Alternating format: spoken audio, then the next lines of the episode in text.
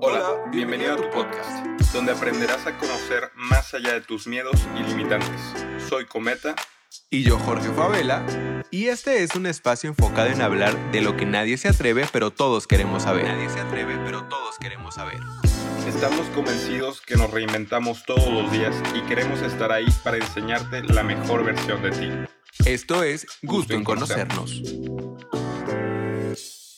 Hola, bienvenidos a un capítulo más de Gusto en Conocernos. Yo soy Jorge Favela. Y yo soy Cometa. Y estamos muy emocionados de poder platicar sobre un tema que nos ha estado acompañando desde que somos muy pequeños. Yo recuerdo que a mí me decían, es que el mundo se divide en norte y sur, o en pobres y ricos. Incluso Gabriel García Márquez decía que se dividiría en las personas que saben contar historias y las que no. Y a nosotros nos hizo muchísimo sentido, porque nos hemos dado cuenta que una sola palabra nos puede cambiar la vida. Nos ha alejado de personas a las que queremos o nos ha permitido tener un acercamiento con ellas. Incluso en la historia lo hemos visto, como 10 palabras pudieron derribar el muro de Berlín. Por lo tanto, hay que darle importancia a todo lo que decimos. La verdad es que un tema súper interesante, Jorge, porque ¿cuántas veces no pensamos en qué decimos y la regamos en muchas cosas, desde la pareja, la familia, los amigos, la, en el mismo trabajo, y que solo es cuestión de pensar dos veces las cosas o incluso tener una organización en tu mente para poder hablar de la manera correcta. Entonces, es muy importante que aprendamos a hablar, porque suena muy ilógico, a pesar de que desde que estamos muy pequeños lo sabemos, pero a que realmente aprendamos a hablar de la manera correcta.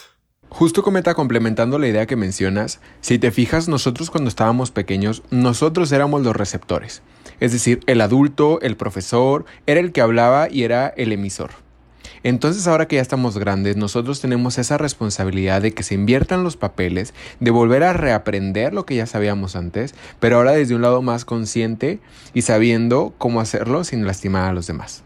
Vale, pues sí, concuerdo contigo totalmente y pues ¿por qué no presentar a nuestro invitado especial del día de hoy, quien es un experto en el tema y que nos va a poder hablar mucho más a detalle de esto que es súper interesante. Paco Benítez se ha desempeñado como vicecurador en Global Shapers Community, iniciativa desarrollada por el Foro Económico Mundial, cofundador de Momentum Project, startup de desarrollo de habilidades para jóvenes de América Latina y Senior Apple Campus Representative en Apple Educación. Leadership y Team Building Specialist, así como Public Speaking and Non-Verbal Communication Trainer. Paco se desempeña actualmente como CCO en ETH Food Heroes y como Keynote Speaker. La verdad, eh, pues es un honor tenerte aquí, Paco, y pues bienvenido. Gracias, gracias, Cometa. Gracias, Jorge. Eh, dijiste cosas bien interesantes, ¿eh? hasta poéticos, ¿o no? esta introducción del poder de las palabras. Me gustó. Te voy a robar para un par de conferencias. Oye, pues qué bueno, de eso se trata. Y justo también nosotros nos dimos cuenta que en tu página web tienes una frase que dice que todos tenemos una historia que contar. Y sí, todos tenemos una historia que contar, pero muchas veces no sabemos cómo iniciar o no conocemos el efecto que van a tener las palabras en las demás personas. Entonces me gustaría iniciar con eso, ¿no? ¿Qué efecto tienen nuestras palabras en las personas que nos escuchan? Híjole, yo creo que las palabras es la herramienta o el arma más poderosa que existe, porque no te puedes defender de ellas y tienen el poder para unir o para destruir. Te pueden herir para siempre y no hay ningún escudo que te proteja, o te pueden sanar y ser esta ayuda de por vida, porque siempre te vas a acordar de alguien que te dijo algo que te cambió la vida. Toda la vida. Y puede ser cuando tuviste 5 años, una lección que te dio tu papá a los 8, y tú se la vas a contar a, a tus hijos. Ese es el poder de las palabras transmitir lo que conocemos y lo que sentimos. O quizá alguien te ofendió cuando eras pequeño, quizá alguien te criticó algo y a la fecha te acuerdas y te sigue doliendo a pesar de que ya pasaron 20 años. Es el poder de las palabras. Si te cortas, cicatriza, sana e inclusive ni se nota. Pero cuando impacta una palabra en ti, esa nunca se olvida. Y ese es el poder más fuerte que hay. Te digo, es una herramienta muy buena o un arma muy poderosa. Ahorita mencionabas una palabra que era te impacta. Y es que a veces no dimensionamos lo que impactar significa.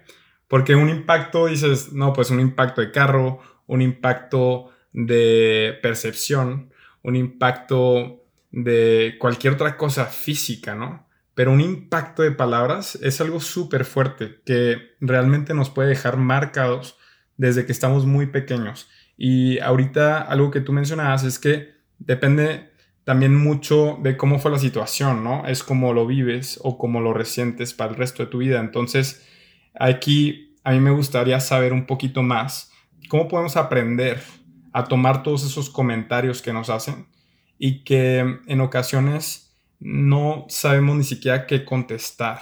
Eh, mira, es muy circunstancial y quizá ni siquiera tengo la respuesta porque esas, esas cosas que te dicen te las pueden decir a través de la palabra o a través de un texto o un comentario, que viene siendo la representación de la palabra, pero en caracteres. Entonces, ¿cómo tomarlos? Híjole, es, es bien complicado. Te están criticando, te están haciendo bullying, hijo, pegan en autoestima. Estás exponiéndote en video, haciendo contenido como en este podcast y te llega muchísimo hate.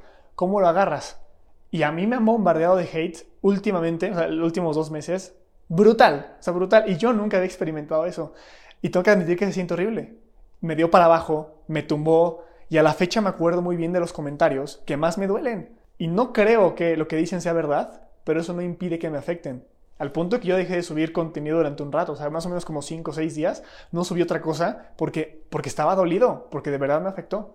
Yo no creo que este hater o estos comentarios, la persona que dice estos comentarios, no creo que sepa el impacto y el peligro que tiene lo que puede decir, porque no sabes hasta qué punto él está sumando con su goterito a un vaso que puede estar muy lleno y se derrama, no sabes las consecuencias que tiene. No sé cómo lidiar con el hate, ¿eh? O sea, hay mucha gente que te dice, seguramente esta persona tiene tantos problemas en su vida que la mejor manera de poderlo vaciar es aventándole hate a alguien más para poderse desahogar. O sea, sí, lo pienso así, pero aún así ese hate me duele. es, es, muy su rollo, pero el comentario me pega a mí.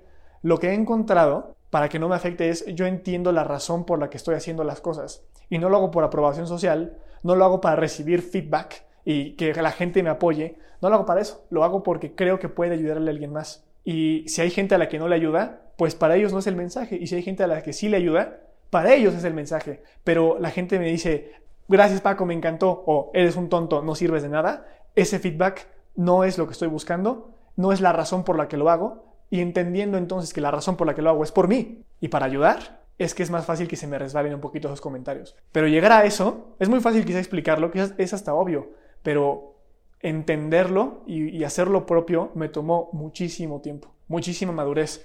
Como les dije hace ratito, o sea, no puedes protegerte del hate, no puedes protegerte de los comentarios, ni de los buenos ni de los malos, y tampoco puedes protegerte de cómo te hacen sentir. Porque somos seres sociales y nos importa lo que opinen los demás, al punto de que nos peinamos, nos vestimos bonito, no solo por nuestra aprobación, sino para la aprobación de todos los demás. no, no nos hagamos mensos. Y cuando no recibimos lo que buscamos, nos afecta. Es natural. Si tienes un propósito más grande que la aprobación de las otras personas, es probable que esa aprobación no sea tan importante y puedas llevar ese barquito entre el mar de tormenta. Oye, wow, Paco, con todo lo que estás mencionando, creo que podemos hacer podcast y podcast sobre este tema, pero justo algo que mencionabas ahorita es, nunca sabes el impacto que van a tener las palabras en las demás personas, ¿no? Y yo te quiero compartir, yo llevo tiempo pues ya conociéndote varios años, y justo me acuerdo muchísimo que tú antes de que te dedicaras a todo esto, antes de que te llamara la atención incluso, tú ya estabas impactando en las demás personas. Me acuerdo mucho que, no sé si alguna vez te lo comenté, pero Tú nos estabas contando a varios amigos sobre lo, cómo era tu relación con tu familia, ¿no?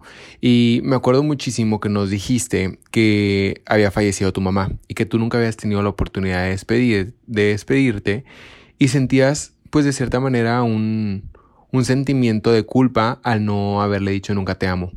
Y desde ese momento, bueno, algo pasó en mí, tus palabras llevaron a Jorge a otro lugar que pues ya son cinco años aprox que fue eso. Y yo desde día uno que te escuché hasta la fecha, cada vez que hablo con mis papás, es decirles te amo cada vez que termino una llamada con ellos. Porque algo que tú nos dejaste muy marcado ese día es que nunca sabemos en qué momento vamos a despedirnos de las personas que más queremos, ¿no? Y si es un sentimiento tan bonito, no hay que guardarlo. Entonces, Tú no lo dijiste con intención de que, oigan, porfa, yo los invito a que lo hagan con sus familias, no. Pero la manera en lo que lo dijiste, en la manera en la que actuaste y cómo llevaste la situación, realmente hizo que tu mensaje fuera contundente y nos llevara a los demás que estábamos ahí a empezarlo a hacer todos los días. Y es algo que te agradezco infinitamente. Hay un dicho que dice, venimos, a hacer, venimos al mundo a hacerle saber a las personas que queremos que las queremos. A nada más. Porque cuando nos vamos, eso queda. Y, es bonito. Y te vas a acordar no, de los momentos, sino también de las palabras. Y las palabras siempre transmiten sensaciones. Cuando no hablas por hablar, Si no hablas porque lo sientes, las palabras están acompañadas por lo que sientes. Y eso, eso se, se permea en las personas y se mantiene. Y cuando nosotros muramos, lo que sea que hayamos compartido, probablemente sea compartido por esas personas a las que se los dejamos. Es lo que se va a quedar de ti, justo es la herencia que le vamos a dejar a las demás personas. Bueno, y ahora, ¿qué pasa con las personas que están entrando a un trabajo o que son líderes de un equipo y tienen que dar un feedback?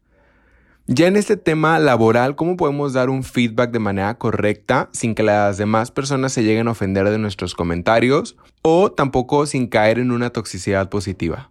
Sí, o sea, ni, ni positivo tóxico ni fearless feedback.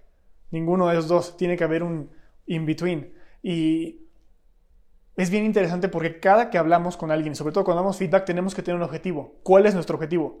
Hacerles saber áreas de oportunidad, corregir un comportamiento o lo que sea, pero el qué no es importante. El cómo es el que es importantísimo. Importa cómo dices las cosas, porque ese cómo es la manera en cómo la gente lo va a recibir. Y si lo recibe mal, no importa qué les dijiste, no lo va a aceptar. Entonces, ¿cuál es el objetivo? Yo te lo digo como sea y total, tú recíbelo ya, muy tu rollo. No, es rollo tuyo que lo estás dando porque si no lo das de manera correcta, la gente no lo va a recibir. Si yo les cocino, ah, ¿qué quieren de comer? Huevito, huevito revuelto con frijoles. Vale, aquí están los frijoles, están crudos, este huevo háganselo ustedes. Oye, pero no iban a hacer desayunar. Sí, ahí está, hazlo como quieras.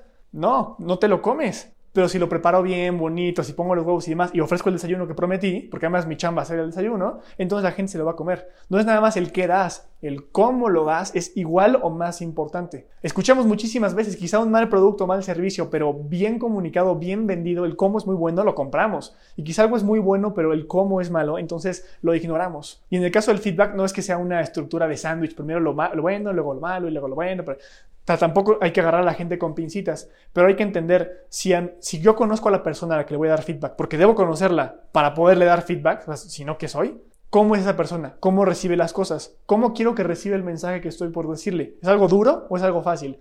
Si es algo duro, entonces ¿cómo puedo hacer para que sea más fácil? Si yo sé que todo se lo toma mal, yo puedo tomar la decisión de decirlo como sé y que se lo toma mal, pero no va a funcionar, entonces para que le dé el feedback, o entender cómo puede tomarlo bien y así hacerlo de esa manera. El que da feedback generalmente es el líder. Y el líder no nada más tiene la, pues como el objetivo, la misión de llevar los objetivos de la empresa o la organización a otro lado, sino es de conocer cómo es que la gente y cada una de las piezas se mueve para que todos podamos movernos juntos.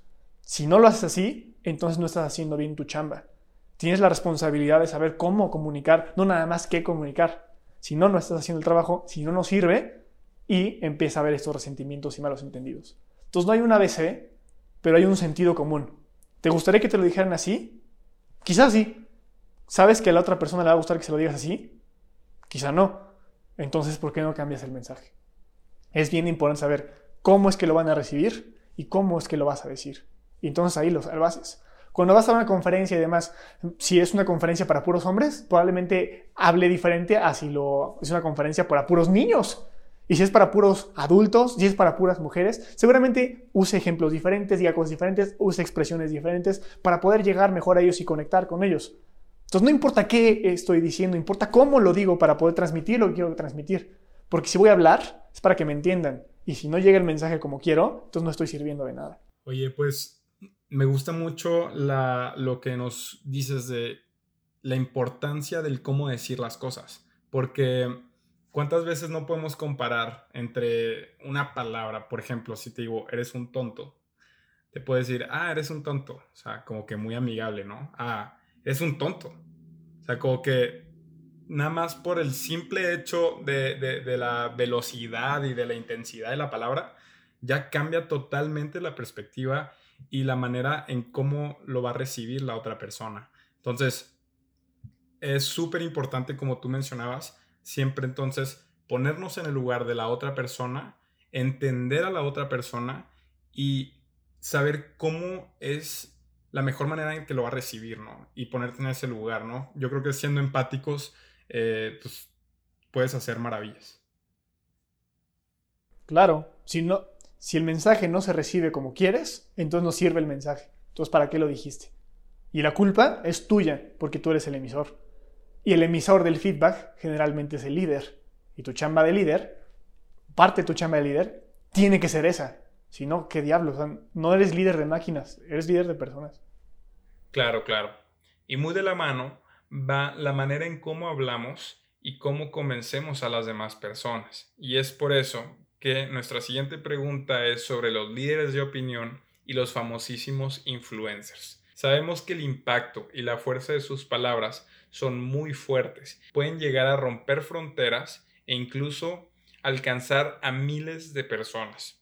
Aquí nosotros sabemos que en cuanto un líder de opinión o un influencer dice algo, se le puede dar por hecho o como algo verídico, por lo que puede existir una comodidad social muy grande en donde demos por hecho que lo que dicen es correcto. Por eso, la importancia del impacto y fuerza que tiene un líder de opinión. La pregunta es, ¿cuál es esa influencia y cómo lo hacen para llegar a alcanzar a miles de personas? Híjole, es un tema complicadísimo porque hay muchísima terminología ahí que probablemente vamos a enredar. De entrada, ¿qué, es ser influencer? ¿Quién sabe? O sea, influencer es la persona que tiene influencia. No es cierto, porque tu papá tiene influencia, probablemente sí. ¿Es influencer? ¿Mi papá es influencer? No. Eh, ¿AMLO es influencer?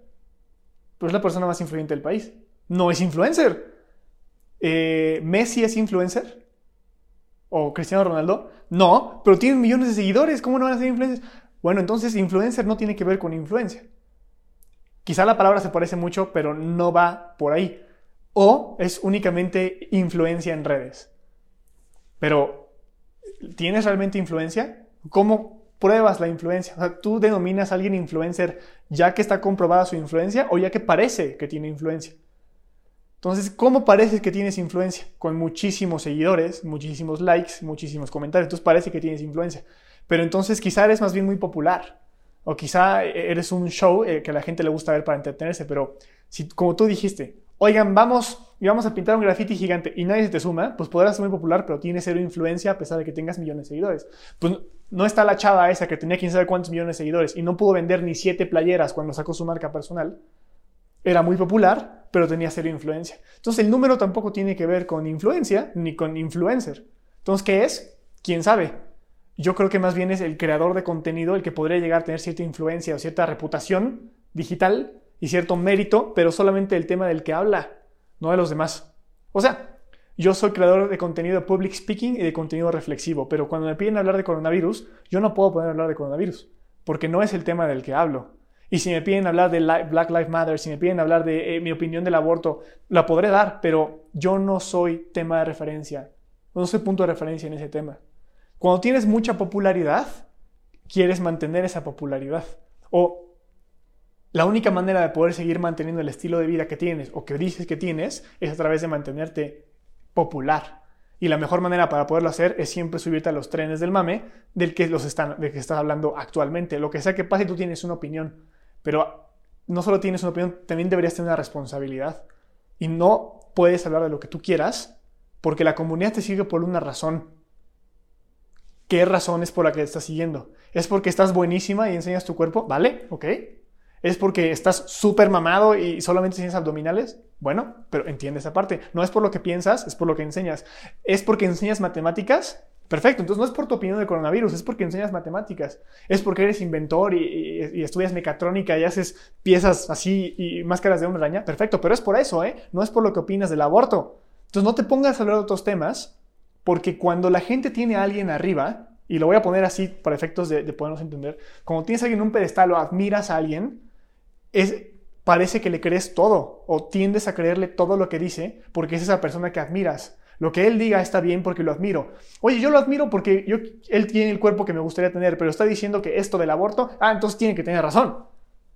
Cuando no necesariamente es así. Entonces empezamos a confundir la popularidad con ser líder de opinión o con responsabilidad de poder hablar de lo que queramos. El peso de tus palabras y la veracidad de lo que tienes se construye desde cero. No ya que eres popular y ahora sí puedo empezar a hablar de lo que sea. No, no, no. ¿Cómo quieres que te reconozca la gente? Una vez que te vuelves famoso, entre comillas, no hay vuelta atrás.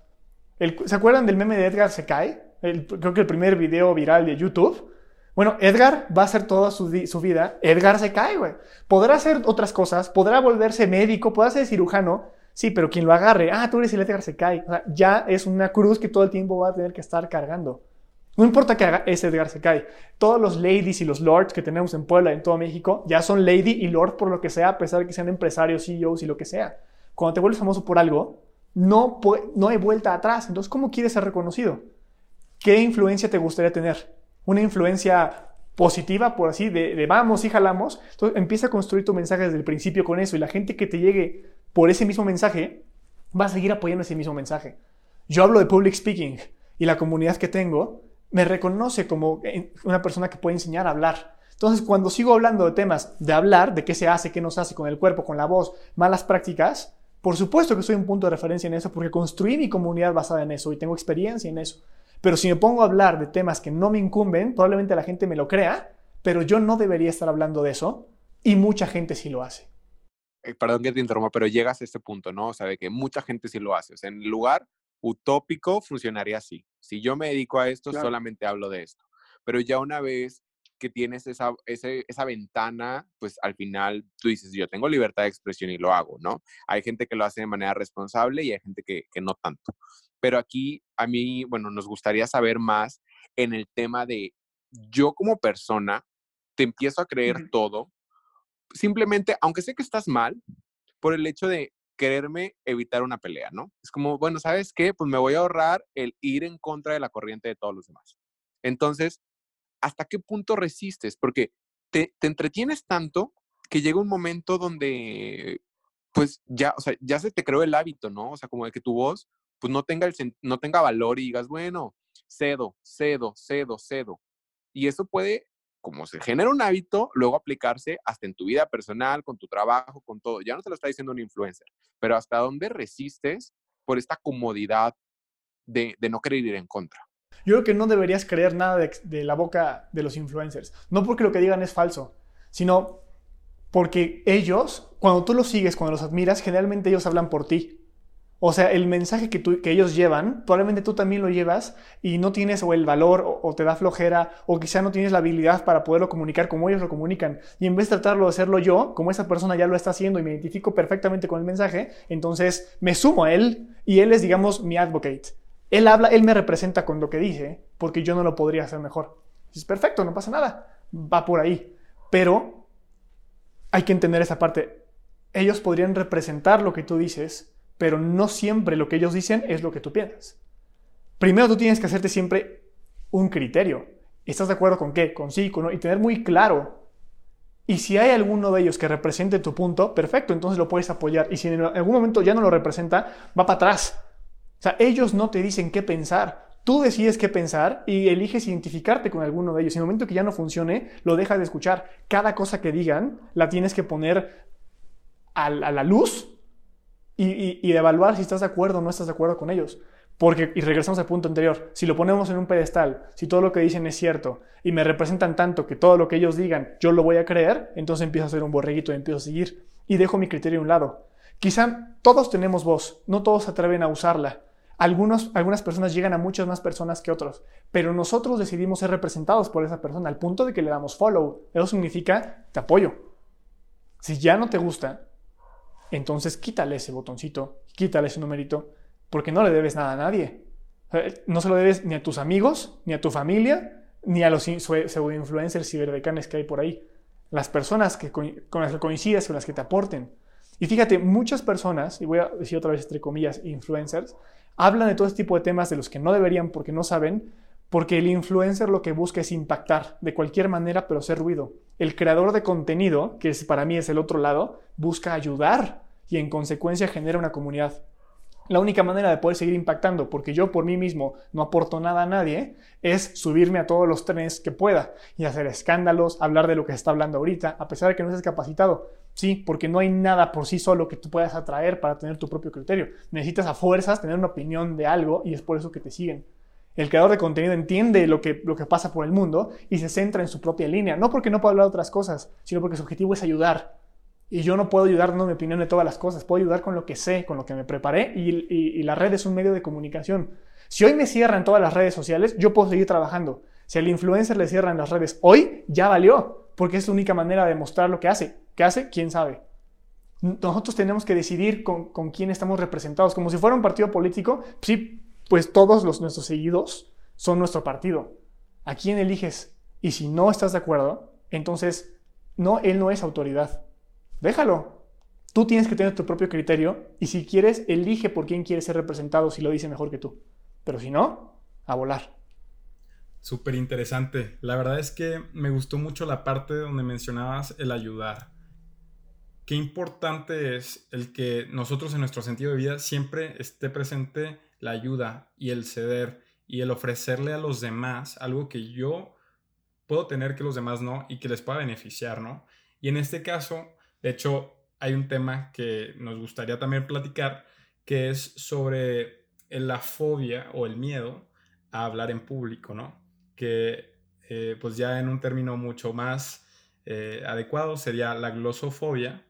Y pues es que creo que esto va muy de la mano de que desde que estamos pequeños nos enseñan a ser receptores, más no emisores.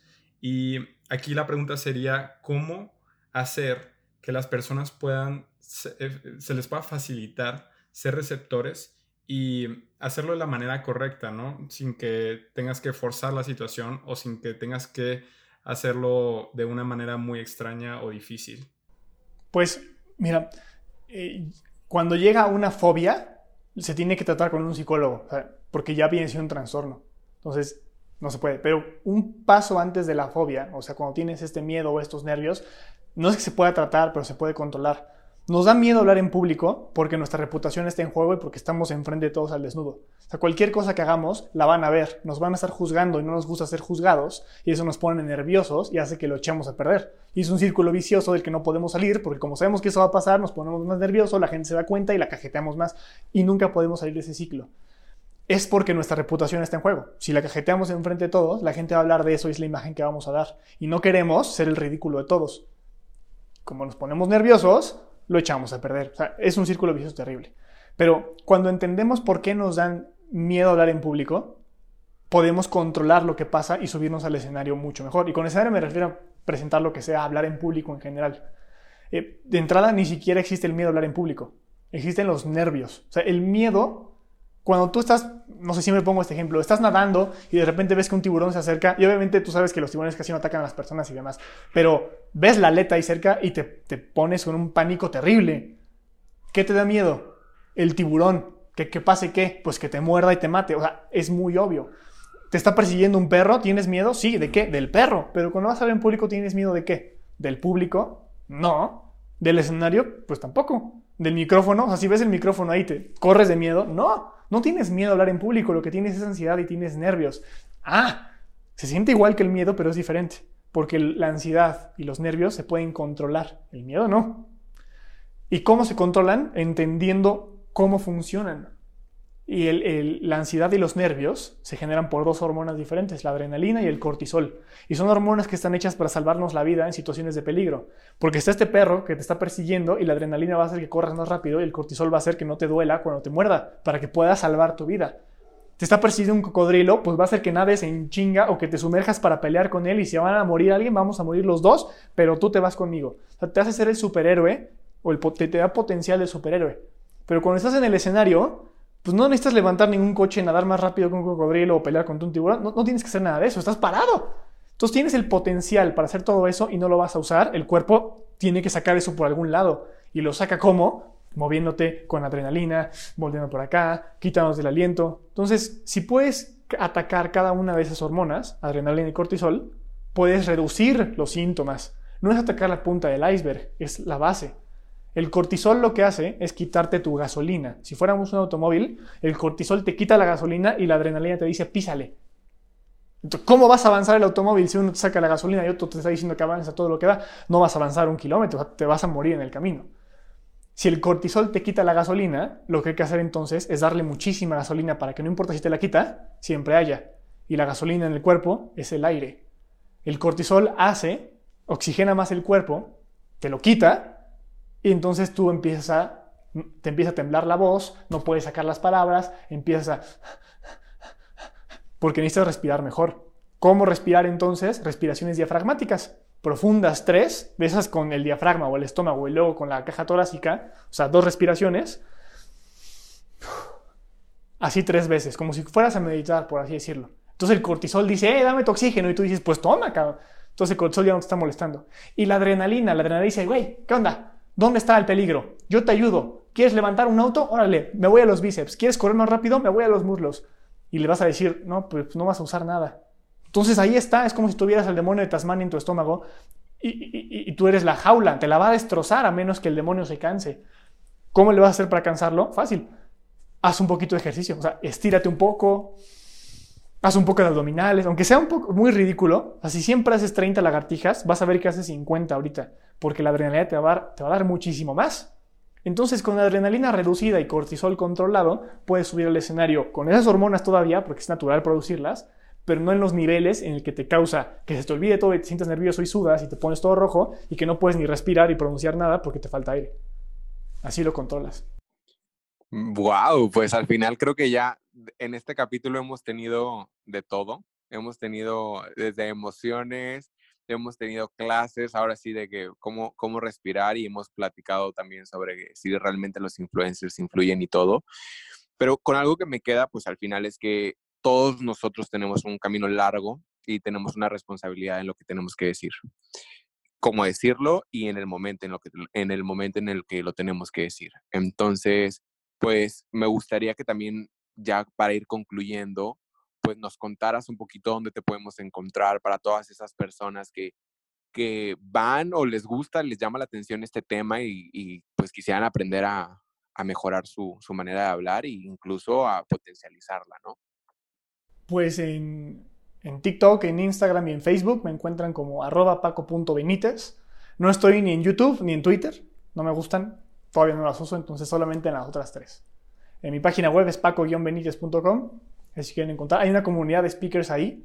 Eh, tenemos todos los lunes a las 8 de la noche, hora de la Ciudad de México. Es una sesión de Zoom gratuita, una masterclass básicamente, de, pues, tips and tricks de public speaking para toda la comunidad. Es gratuito, por supuesto.